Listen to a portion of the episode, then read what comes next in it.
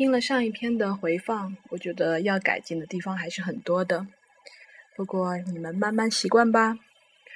嗯，今天我要接着分享一款适合夏天喝的饮品。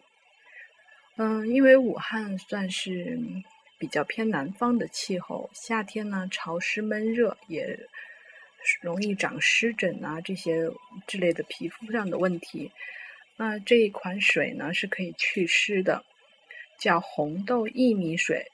每到天气潮湿闷热的时候，我就会经常煮这款水给家人喝。做法很简单，一把红豆，一把薏米，我们也可以稍微的加一点冰糖，然后就不用提前泡，可以直接放在水里煮。洗干净以后就打开火，放在水里煮，大概十五分钟的样子。水已经变了颜色，我们先把那道水可以盛出来摊凉，然后接着可以再继续煮第二锅。呃，因为这个红豆和薏米都比较耐煮，我们一家三口为标准的话，可以喝两到三锅这样子没有问题。嗯，最后剩下来的红豆和薏米。